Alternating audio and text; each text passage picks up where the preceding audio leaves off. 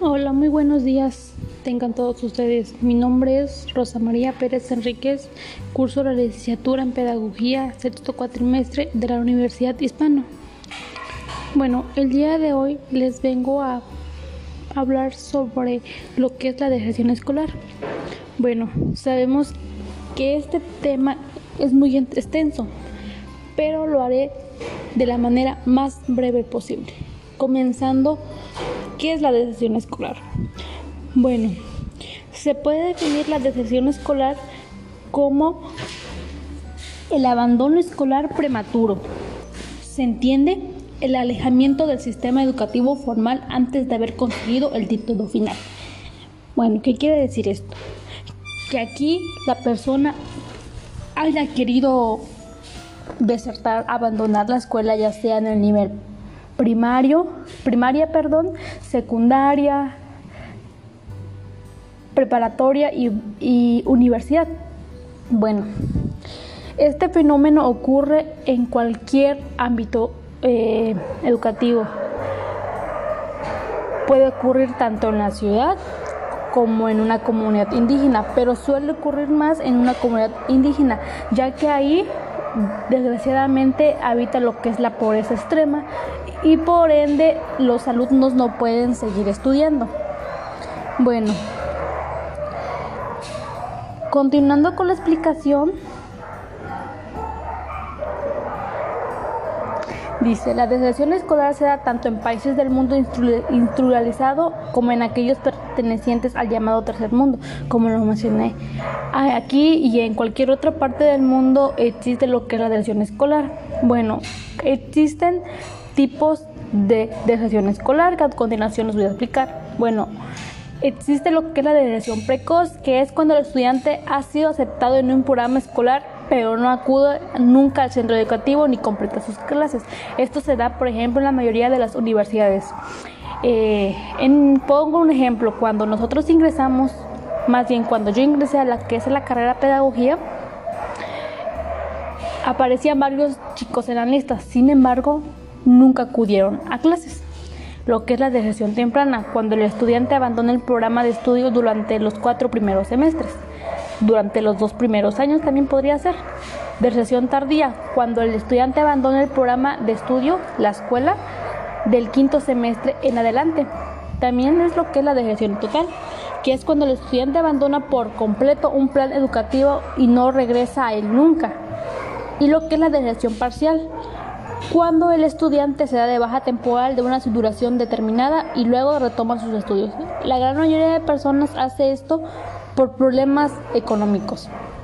Bueno, a continuación les voy a explicar algunas causas de la deserción escolar. En sí no tiene una causa específica, ni sencilla ni única, sino que esto se debe a diversos factores, tanto condicionantes como determinantes.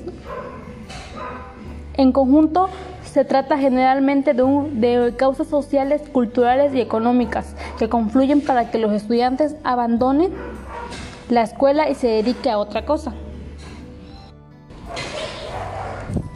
Entonces, una de las principales causas perdón, podría ser la falta de dinero.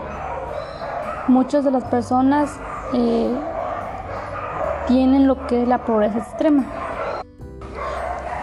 También otra de las causas puede ser el, la falta de interés de la persona, problemas familiares, que va a incluir lo que es el divorcio o la o el, cambio de casa. De igual manera, este son muchas de las causas que podemos mencionar, pero pues por ahora mencionamos las más importantes. Bueno, las consecuencias de la deserción escolar son varias. Por ejemplo, el abandonar la educación formal, el alumno pierde también la oportunidad de aprovechar lo que el sistema ofrece como proceso de socialización temprano, de educación en los valores cívicos, morales democráticos, que luego el individuo pondrá en práctica durante la adultez a la hora de vincularse con los demás.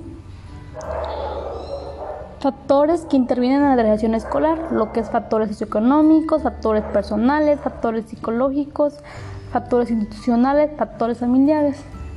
Bueno, entonces podemos decir que ese tema desgraciadamente muy pocas escuelas lo toman en cuenta.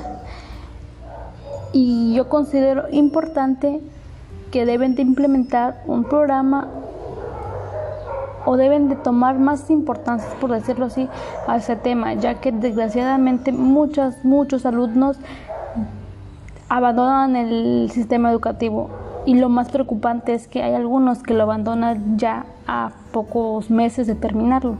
Y es ahí donde entra lo que es la psicología para entender al niño el por qué lo hace. ¿Cómo podemos evitar la deserción escolar?